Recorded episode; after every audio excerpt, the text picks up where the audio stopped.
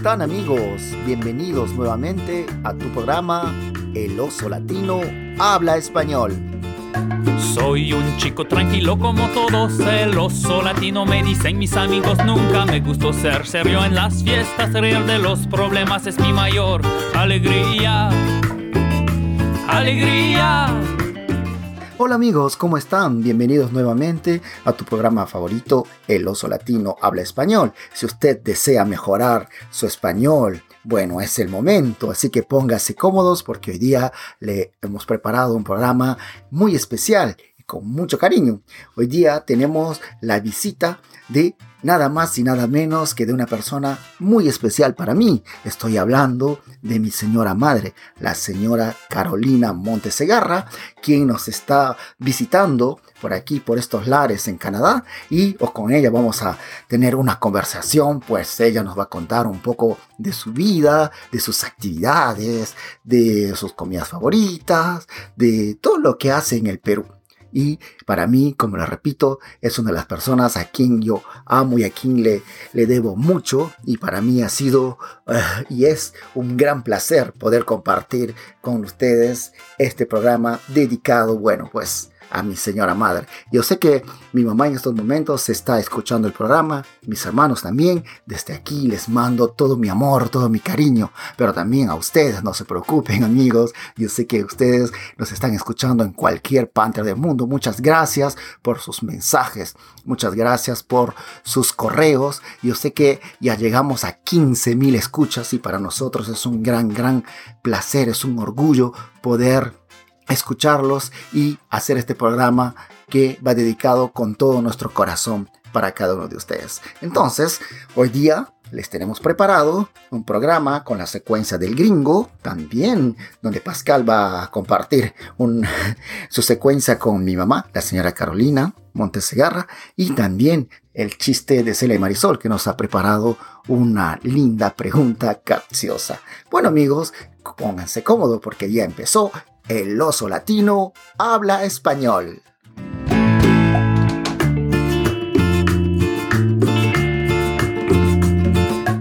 Hoy día es un programa muy, muy súper especial, ya que tengo la presencia de una de las personas más importantes de mi vida, la persona que me dio la vida, la persona que me ha enseñado mucho. Así que a esta persona le debo un montón de cosas gracias a esta persona es que soy lo que soy. Bueno, estoy hablando nada más y nada menos que de mi señora madre, la señora Carolina Montes Segar. Hola mamita, ¿cómo estás? Hola hijito, ¿qué tal? ¿Cómo estás? Agradeciéndote por todas las palabras que estás expresando en este, en este momento y también no solo en este momento, en las expresiones que siempre me has brindado. Está un poquito emocionada, ¿ves? Se dan cuenta. Y además está de visita aquí en Canadá y ya estoy aprovechando, estoy aprovechando que está conmigo, así que hemos dicho vamos a hacer una emisión muy especial con ella. Mamita, a ver, cuéntanos, ¿qué tal, eh, qué tal tu experiencia con el frío? Porque yo sé que ya has venido varias veces a Canadá, pero también hoy es tu, tu, primera experiencia en el invierno de menos 30, menos 20 grados. ¿Ah? ¿Qué dices, a? Realmente, esta experiencia de venir en el invierno me ha quitado muchos complejos y muchas ideas que teníamos acerca de este gran invierno acá en Canadá. Experimenté nuevas cosas, experimenté que el invierno no impide hacer actividades, que estar unido en la familia, realizar actividades familiares fuera de la casa, dentro de la casa, visitar los lugares que circundan acá a Sherbrooke, a la ciudad donde vives, y contenta y feliz. Y además tú sabes que en la ciudad donde, donde vivimos, en Pucallpa, hace 40, 41 grados centígrados o Celsius, perdón. Y, eh, y aquí a esta experiencia de frío, tú sabes que queriendo, no queriendo, como decimos, tenías que salir un poquito a, a acompañar a tus nietas, a salir de, ha viajado mucho, ha viajado mucho, un poquito resfriada, pero bueno, yo creo que valió la pena, ¿no? Sí, ya pasando un poco el, resfrío, la mala salud que nos ha agarrado en estos últimos días de nuestra visita, pero ya contentos de gozar del calor de mis nietas, de gozar de mi familia acá y de todo, de todo lo que ustedes nos han podido brindar y mis amigos también que tengo acá en Canadá, agradecerlos a ellos por sus visitas, por sus invitaciones. Eso sí, no, no, no, parabas de tener visitas a cada día, cada semana. Ya estás casi a pocos días, ya te vas de regreso a Calpa y justamente eh, eh, acabas de tener visita durante toda la semana. Yo creo que tú sabes que hay mucha gente que te quiere también, al igual que yo. Pero bueno, mami. gracias. Gracias por, por, compartir esta, esta, pequeña experiencia con el frío, pero en realidad yo quiero y eh, la gente también quiere saber eh, un poquito más de ti. A ver, cuéntanos dónde naciste, eh, cuántos hermanos tienes, tenías, tienes hijos, tienes nietos. Cuéntanos un poquito de tu vida familiar así en pocas palabras. Bueno, voy a iniciar dándoles a conocer que yo nací en un pueblo que se llama Curimaná, que ahora ya es un distrito que está en pleno desarrollo, que está ubicada en la provincia de Padre Abad y a 92 kilómetros de la ciudad de Pucallpa, donde yo vivo. Allí crecí hasta los 11 años, donde estudié mis estudios primarios y luego me trasladé desde esa edad a la ciudad de Pucallpa, donde realicé mis estudios secundarios, superiores y también mi carrera profesional. Muy bien, y cuéntanos de tus hijos, tus nietos, ¿cuántos hijos tienes? ¿Cuántos nietos tienes? Bueno, los años van pasando y realmente ya estamos en la cuarta generación. Tengo ya, eh, tuve tres hijos, una mujer y dos varones, y en ellos ya tengo tres nietos cada uno. Y ahora tengo la dicha de ser bisabuela, tengo dos bisnietos, Graciano, Lian y Graciano, y muy contenta de, de mirar todavía que Dios nos brinda la oportunidad de seguir gozando, experimentando con ellos estas experiencias que muchas veces uno no vive quizá con nuestros hijos. ¿Por qué? Por la situación del trabajo, la situación económica y otras cosas más. Y sabemos que mi hermana Giovanna, como dijiste, que es, que es la mayor, aunque ella dice que es la menor. Entonces, eh, ella tiene tres hijos y ahora tiene ella dos nietos. O sea, que es con ellos que tiene. Son con ella los que y Y mi hermano Freddy, que tiene tres, tres hijos todavía, y yo que tengo tres. Sí. Bueno, y tus nietas están contentas cada vez que su abuelita viene a visitarlos. Sí, pues, ya estamos viendo que ya están medio tristes, que anoche han querido dormir en la cama todos juntos. que no querían dejar a la abuelita. Pero bueno, eh, cuéntanos también rapidito ¿Tienes, ¿tienes hermanos? Eh? Sí, nosotros fuimos una familia numerosa, como siempre las familias antiguas, ¿no? ¿Cuántos hermanos eh, han sido en total? Nosotros fuimos 10 hermanos, pero ahora de ellos, seis varones y, cuatro mujeres. Pero lamentablemente ya perdimos tres, tres varones y nos quedamos siete. Ah, bueno, mis abuelitos que eran de descendencia brasilera. Bueno, mamita, entonces, si venimos un poco también a, ti, a tu trascendencia, porque la gente eh, quiere conocerte más y yo sé que eh, tú has hecho un montón de cosas y que tu profesión ha sido y que seguirá siendo hasta ahorita profesora, una maestra, una maestra de primaria, pero al mismo tiempo yo sé que tú has trabajado también en el eh, Comité de Derechos Humanos en Pucallpa, formando a los líderes, haciendo trabajos de concientización a la población en Ucayali, en Pucallpa, eh, concerniente a los derechos humanos. Ahora también estás implicada en el proyecto de cooperación internacional de la RUSH, de un colegio secundario de aquí de, de Magog, Canadá, que tú te ocupas un poco de organizar todo eso? cuéntanos en resumen de cada una de esas trayectorias, como profesora, como formadora y también como ahorita eh, coordinadora de, terreno de un proyecto de cooperación internacional en, en Pucallpa, en Perú. Mira, yo inicié mi carrera profesional muy joven. Lo realicé seis años en el campo, donde tenía la dicha de trabajar en la zona de Puerto Inca, de Honoria, y de Tornavista, que son una provincia perteneciente a la región de Huánuco. Cuando hablamos de, campo, decimos el campo es que... fuera de la ciudad. Fuera de la ciudad. Entonces, el medio de transporte ahí, ¿cuál era? Ah, esos tiempos, todo el único medio que nos brindaba era la el bote, ¿no? Los, los botes. O las lanchas, como le llamamos. No hay lanchas. O los pequepeques, ¿no? Los pequepeques. ¿Y qué, eran, eran los pequepeques? Eran como... Son como botes que tienen un, motor, que los que los guía, que los ¿Y qué hace peque, peque, peque, peque, peque? Exacto. y también ya tenía su carretera, pero el acceso al lugar donde yo trabajé, que se llamaba muchos años Honoria, allí lo, en primeros, los primeros tiempos lo realizábamos hasta caminando. Tenía, ahora no, hoy tiene una buena carretera y muy afirmada con ripio y todo, y ya se convirtió en distrito. O sea, quiere decir que antes no había asfalto, no había nada en las tierras de tiempo. o sea, no, estamos no, hablando no. de qué año más o menos, de los años... 72, Del año 73, hasta el 72. 76. Yo, Ahora, yo todavía ajá. no nacía por ahí. Tú naciste allí cuando ya trabajaba un año y luego ya por la, por la situación de que ya ustedes estaban creciendo y tenía que unificar mi familia, tuvimos que pedir mi traslado a la ciudad de Pucallpa. Pero en la, en la ciudad de Pucallpa he trabajado el resto de mi carrera profesional en los asentamientos humanos, estuve en Manantay, estuve en Miraflores, Y eso ya es en la ciudad de Pucallpa, en la ciudad, ya. ese es en la ciudad, en pero la ciudad. sí. Y entonces ahí donde en el campo es donde conociste a mi papá, a mi papá, que ese tiempo era un policía. ¿No? ¿No conociste ahí o no? No. ¿Dónde, dónde lo conociste a mi papá en Pucallpa? A tu papá ya conocí desde que estaba en la secundaria, pero no sé, las cosas nos han unido, nos con- volvimos a encontrar y ya en Honoria, eh, como ah, o sea que se, encontraron en Pucallpa y después se, se encontraron en el pueblito. Ah, En qué Honoria, romántico sí. eso, esa parte, esa parte no, no, no me la sabía, ¿eh? Son cosas privadas que muchas veces no hay. Ah, y ahora ya saben, más de 10 mil, 11 mil personas ya saben dónde se encontraron mi papá y mi mamá. Pero bueno, mamita, ¿y, y, y tu trabajo en el Comité de Derechos Humanos? O sea, ¿tú trabajaste con cuántos años como profesora? Yo me jubilé eh, por tiempo de servicios.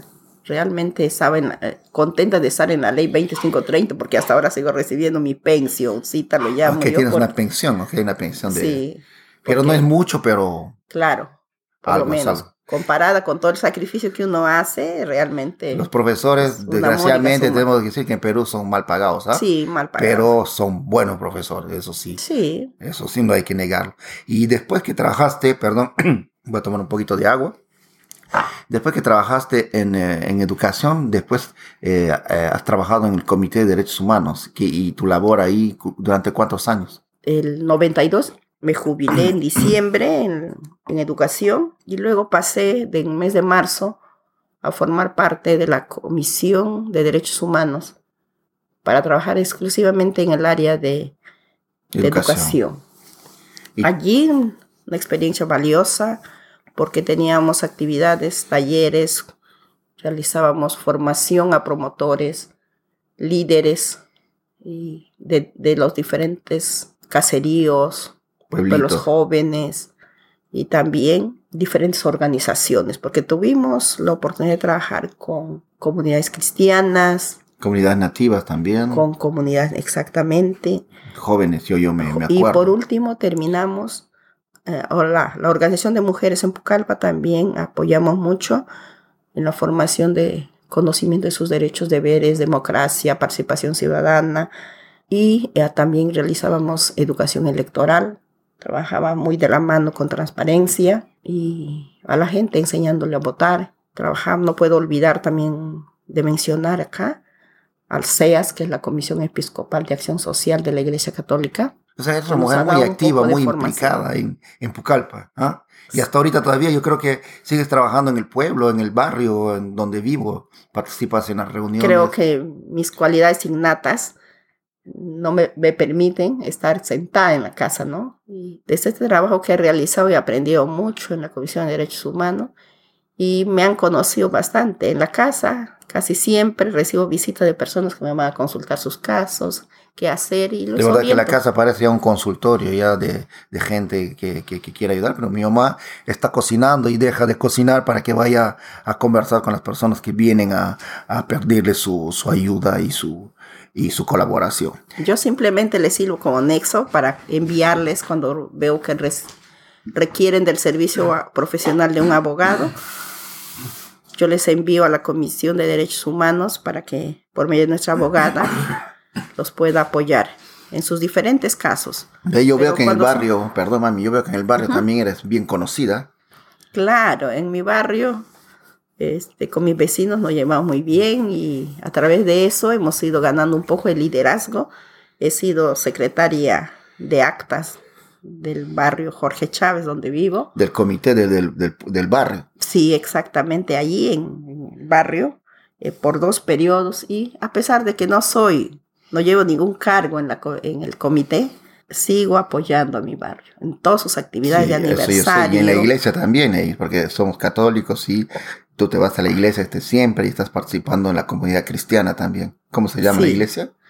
La iglesia católica a la cual pertenezco se llama Nuestra Señora del Rosario, de 9 de octubre, muy cerca de la casa. Ahora estoy siempre haciendo mis actividades nada más cristianas. Antes estaba muy involucrada, he trabajado en la pastoral social también, que de repente desde allí surgió mi vocación ¿no? de servicio. ¿Por qué? Porque he sido invitada a formar parte de la Comisión de Derechos Humanos, quizá porque han descubierto, no quiero alabarme, pero sí, sin embargo han descubierto que tenía aquellas aquella voluntad de servicio al demás, al prójimo que llamamos. Exactamente, que eso, eso se va siempre inacto, ¿ah? no, no, no se pierde.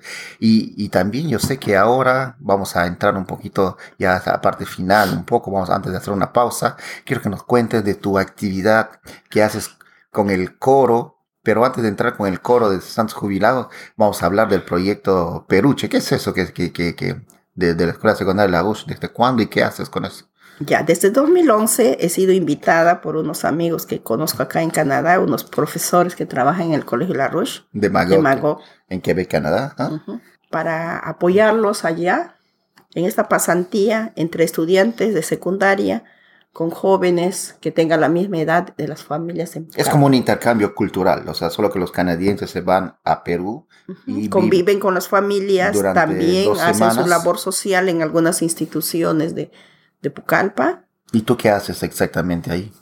Realmente es un trabajo fuerte. ¿Por qué? Porque no es fácil encontrar familias que te respondan a los requerimientos que el equipo ha creído conveniente tener. Y además tengo un equipo que estoy tratando de incluir jóvenes porque decimos que ellos tienen que seguir nuestros pasos. Ok, Tú tienes un equipo en Pucallpa que te ayuda a buscar familias y los lugares de trabajo donde los jóvenes canadienses vienen a hacer su voluntariado. Sí, no solo me ayudan a buscar el trabajo, también hacemos las actividades con ellos. Una vez constituidos, hacemos talleres, hacemos actividades de Navidad. actividades de Navidad, visitamos a los chicos beneficiarios de la ayuda que estos, ni- estos jóvenes canadienses los brindan para Cuando sus estudios. beneficiarios significa que los, el grupo de, de, este- de jóvenes canadienses ayudan en algo a jóvenes de Pucallpa. ¿Cómo es?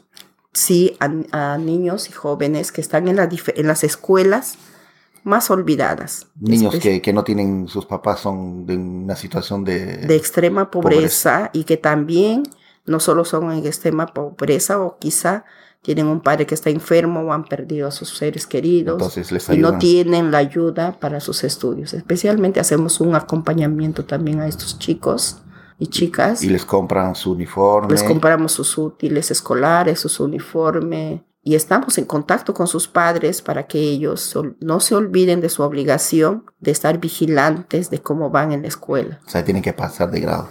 Bueno, está bien, y ese es un proyecto que tú dices está desde el 2010, pero un proyecto que, que a ti te gusta mucho también. Yo sé que tú haces tai chi, a veces te vas a, a tu grupo de, chalu- de, de salud ahí en, en el hospital, en Calpa, pero también tienes tu grupo de cesantes y jubilados en educación. Sí. ¿Qué, ¿Qué haces ahí? A ver, cuéntanos para terminar, antes de irnos a una pequeña pausa. Ya, pertenezco a la Asociación Gen- Regional de Cesantes y Jubilados, que su sigla es ARCIGU, y allí hago una vida activa. ¿Por qué? Porque soy presente en las sesiones, formo parte del coro de los cesantes y jubilados de, de Ucayali y tenemos encuentros nacionales, regionales. Ya sé que te fuiste a dónde, a dónde tuviste la oportunidad de viajar con tu, con tu grupo de, de viejitos, de, como le decimos nosotros.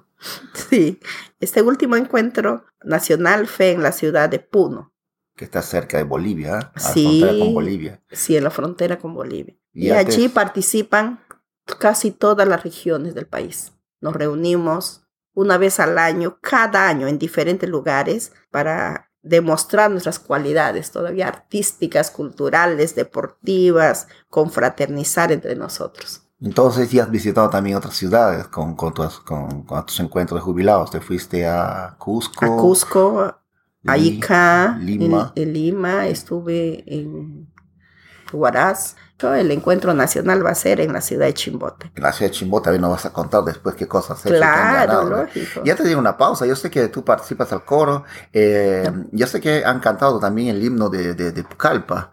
Entonces, ¿cuáles son las palabras del himno Pucallpa para irnos con, un- con un- una pausa, nuestros amigos? A ver, no la cante, solamente empieza las primeras frases y después, bueno, vamos a ver si, si Pascal le pone una- unas cuantas, unos, un pedacito de esta canción. A ver, antes de Ya, ir a la pausa, bien. ¿Cuál es? Para ti, Opucalpa querida, son tus hijos? son tus hijos un gran galardón.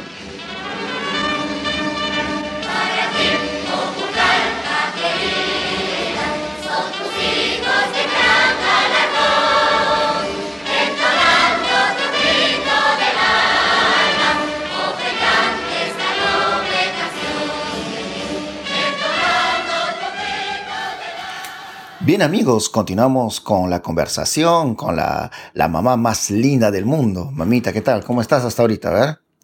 Ya, muy bien. Muy bien, muy bien. Entonces, ahora entramos a la parte ya no tan seria del programa, ¿eh? Entonces, a compartir algunas expresiones, algunas, algunas bebidas, comidas de, de- de tu ciudad, de Calpa. A ver, cuéntanos, por ejemplo, te dejo para compartir con nuestros amigos. La gastronomía en la selva es muy variada y sabrosísima, ¿no? Y también nuestro vocabulario es auténtico y único, pensamos nosotros.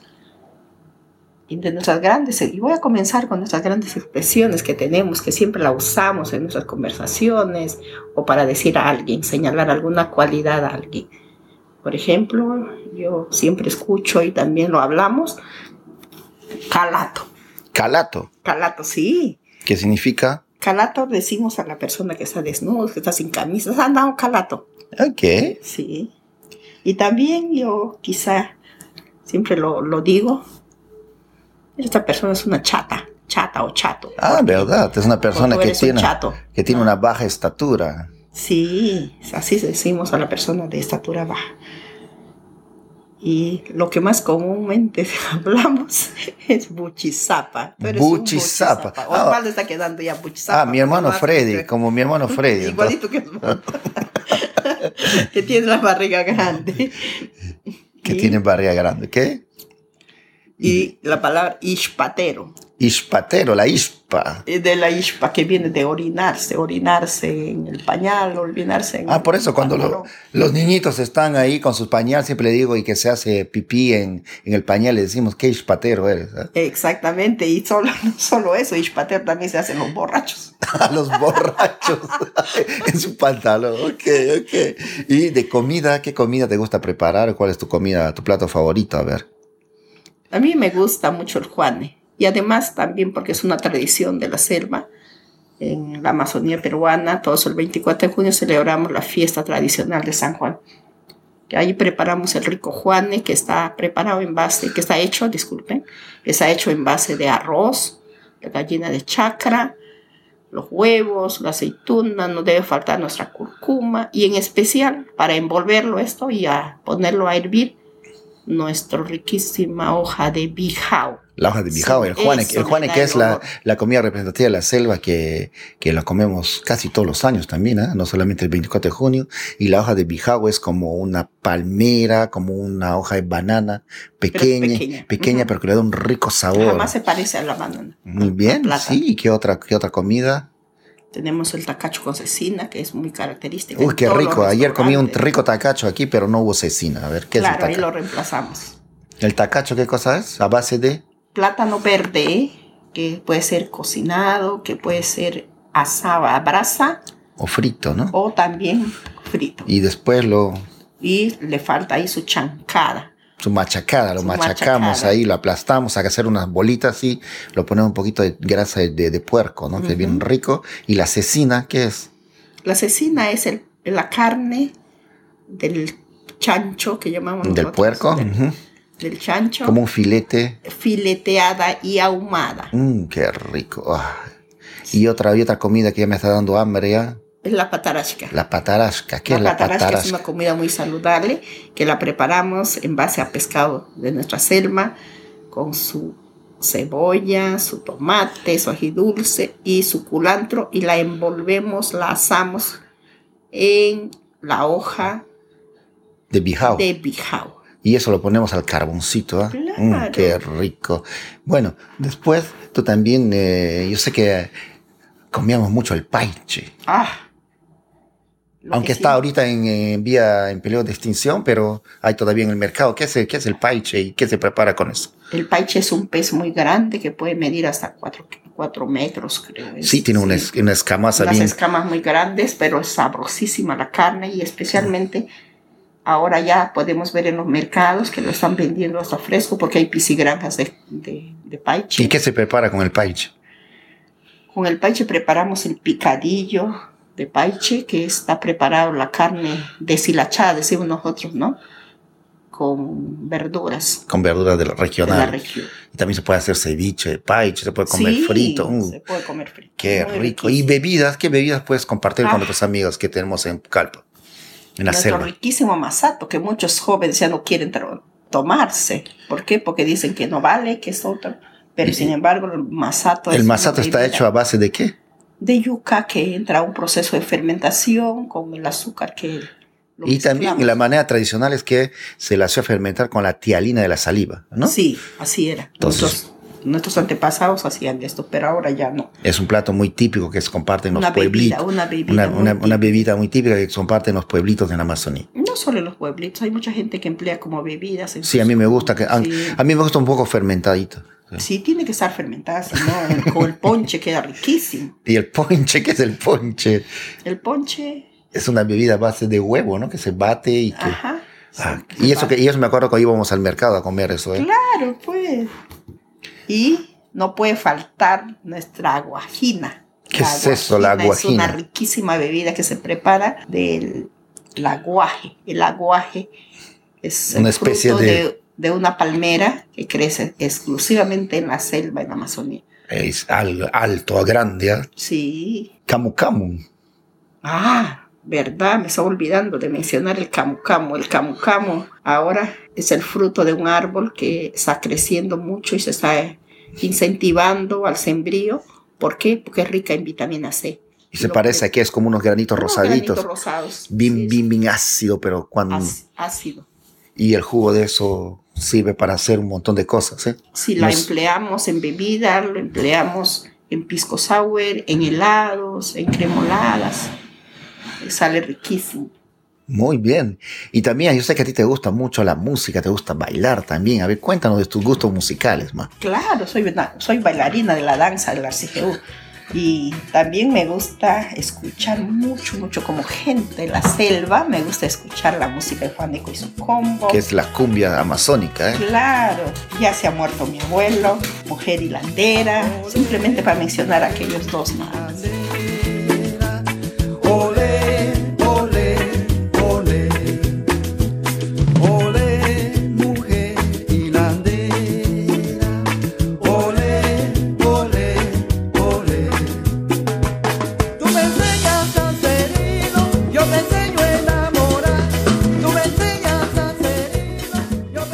Entonces, yo sé que a ti también te encantan mucho los valses, los valses criollos, los valses como toda buena peruana. Y manita, ¿puedes contarnos cuáles son tus valses preferidos? Regresa, propiedad privada. Ah, sí, me acuerdo, esos lindos valsecitos al mediodía, Claro. en, en mediodía criollo, ¿ah? Pablo Américo Mendoza Valles. Ah, mi vecino que tenía su Que programa, que tenía un programa de música peruana. Criolla. Porque mis labios extrañan tus besos de fuego. Te estoy llamando. Y en mis palabras tan tristes mi voz es un Y también yo sé que te gustan mucho a ti las baladas, te gusta... eh, ¿Qué canciones, qué cantantes te gusta en cuanto a- al género de las baladas? Ya. En cuanto a las baladas, me gusta a mí Juan Gabriel. Juan Gabriel con su canción querida. Sabemos que Juan Gabriel ya, Ya falleció, ya falleció. hace es un poco. eh. cantante mexicano. Y que te, yo sé que no solamente es querida, hay otras canciones también como eh, Te sigo amando, Abrázame fuerte. olví- olvídate, hay una, una variedad. un álbum terrible. Ajá. Y- Y antes de, de- de hablar de, de tu otra cantante favorita, yo sé que a ti también te encantan mucho los boleros, que son Ah, como una especie de baladas románticas de los años 40, 50. No, No, sé, no sé ¿Y exactamente. cuál es tu, tu, tu grupo, tu canción favorita ahí? los- el tío Los Panchos. El tío Los Panchos siempre pasan, no pasan de moda, ¿no? Nunca pasa de moda. ¿Y qué canción por ahí de, de tipo de bolero, sabe que te gusta? Reloj, reloj no marques las horas, Ah, porque voy a enloquecer, claro.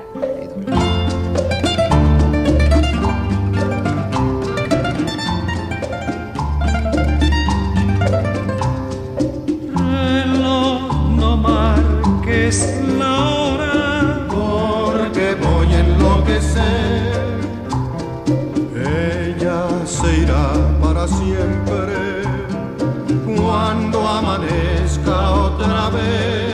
Después hay otra canción también que es quizás, quizás, quizás, ¿no es eso? Bésame mucho.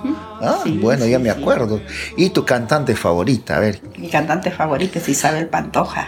Isabel Pantoja es una española que no puedo dejarla de escuchar porque me trae muchos recuerdos, muchas remembranzas y escucho. sus su palabras son bien, bien, bien, hablan de amor, de la decepción, ¿ah? Sí. ¿Y cuál es su canción, tu canción favorita? No me Ya digas qué sabes, es. ya sabes, ya ¿Cuál sabes. es? Así, fue. fue. bueno, entonces este, vamos a escuchar de repente un pedacito de, de- de- de Así fue, la- tu canción favorita de Isabel Pantoja.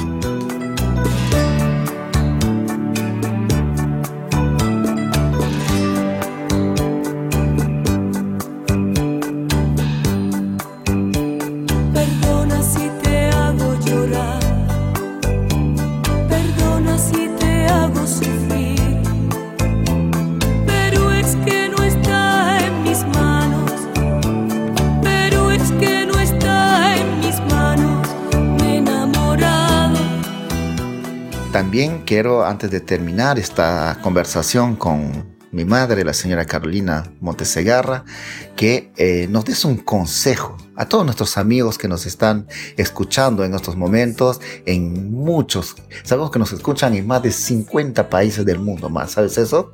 Ah, no te puedes imaginar y hay gente que nos escribe y así que van a estar contentos de conocer a la mamá del oso latino y quiero que des un consejo justamente a cada uno de los casi ya 12 mil, las 12 mil escuchas, 12 mil personas que nos están escuchando en estos momentos. Bueno, a aquellas, aquellas personas tan gentiles, yo quería pedirles una recomendación. La primera de ellas sería que lean mucho, que escuchen música en español, quizá algo que, que requiere un poco de presupuesto, pero querer es poder.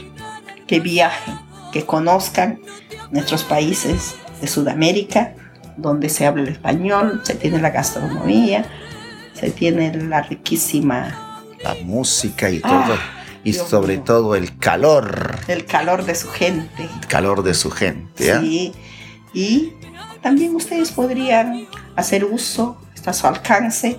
La tecnología nos brinda aplicaciones muy fáciles y, y gratuitas. En internet, Claro, lógicamente. como tú, por ejemplo, también vas a, tu, Sí. a tu tableta y entonces sacas algunas aplicaciones para que aprendas el francés. ¿ah? Así es. Entonces, Las amigos- exigencias nos permiten hacer uso de la gran tecnología, la modernización. Y todas estas aplicaciones son gratuitas que sí, pueden eso encontrar. es lo más importante. Y sobre todo, Yo en verdad, antes de terminar, eh, yo quisiera recomendarlas que sigan escuchando ustedes. El oso latino habla español. claro, por supuesto, ah, eso, eso yo estaba esperando que digas eso, pues. Eh, claro, yo Es una buena manera, de, una manera de, de mejorar su español, ¿ah? sobre todo en ese tipo de entrevistas que estamos haciendo.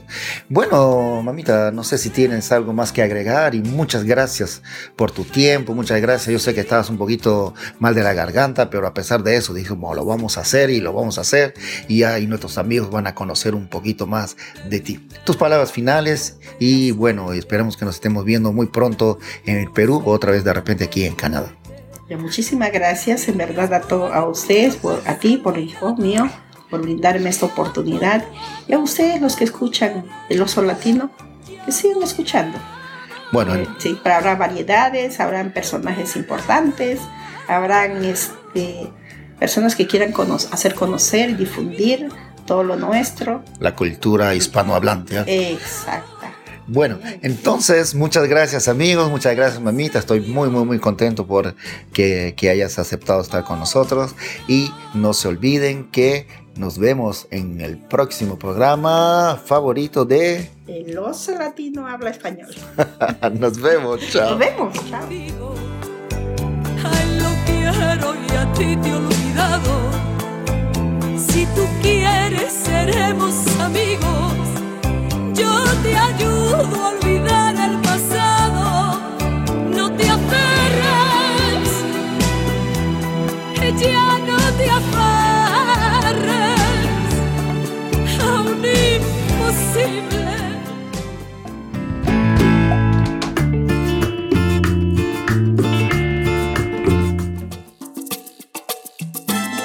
Bienvenido a la Crónica del Gringo.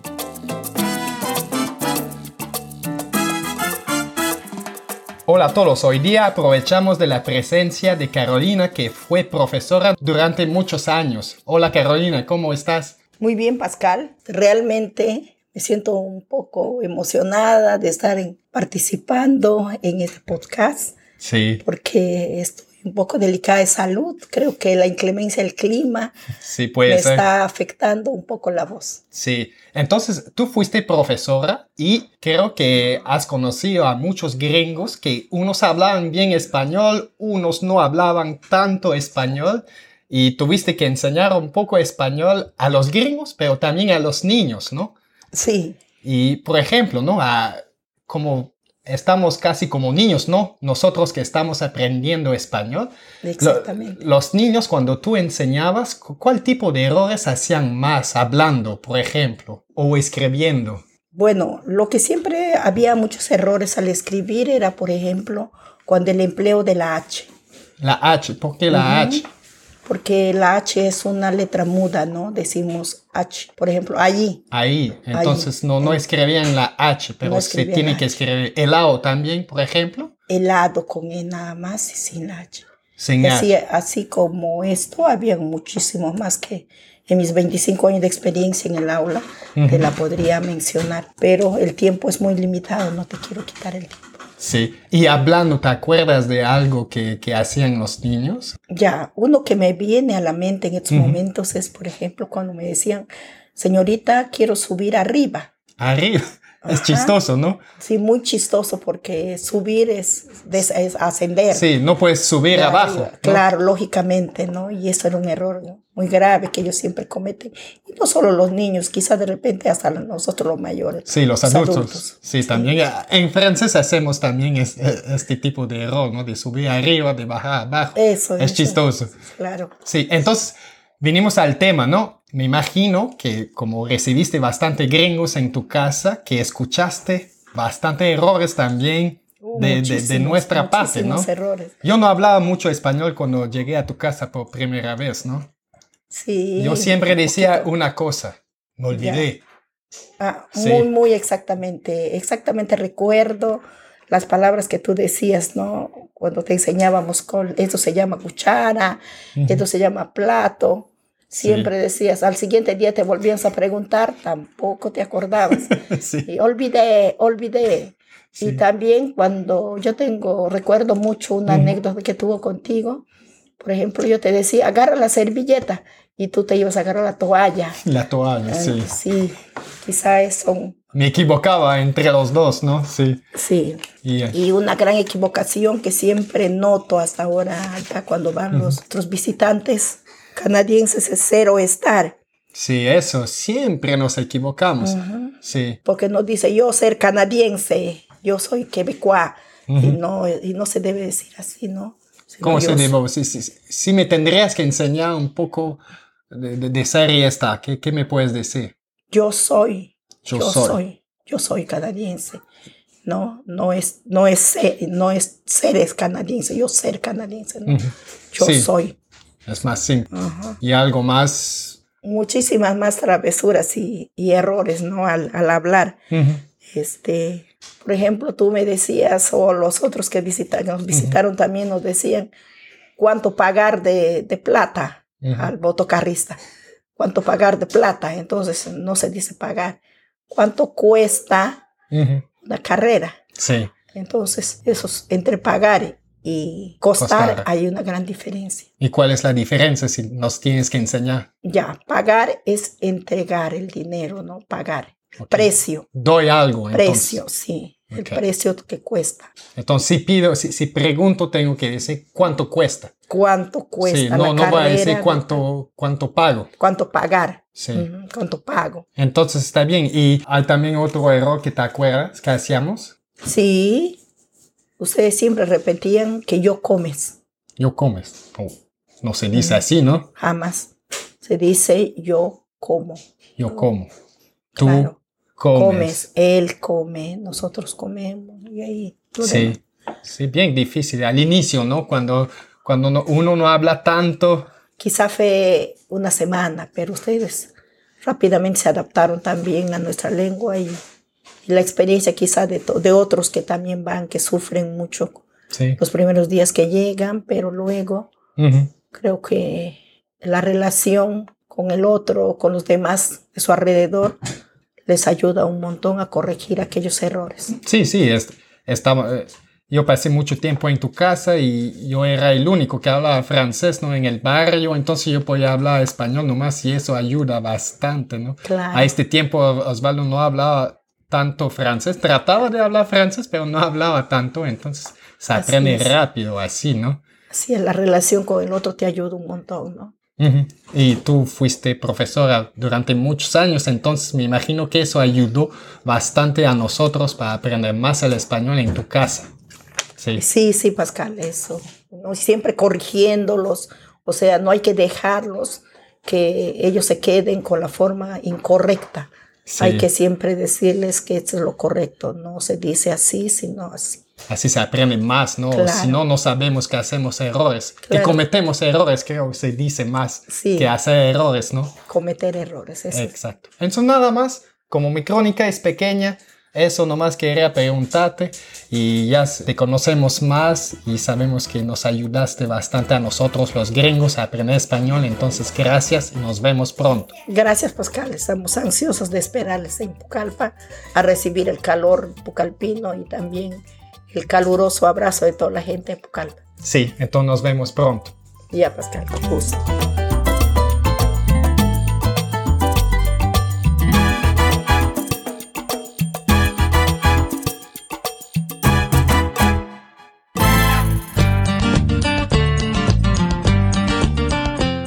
Bienvenidos a la secuencia Los chistes de Celia. y de Marisol. Hola amigos, soy Marisol. Hoy día les voy a presentar una pregunta capciosa. ¿Qué le dice una piedra a la otra piedra? Fácil, la vida es dura.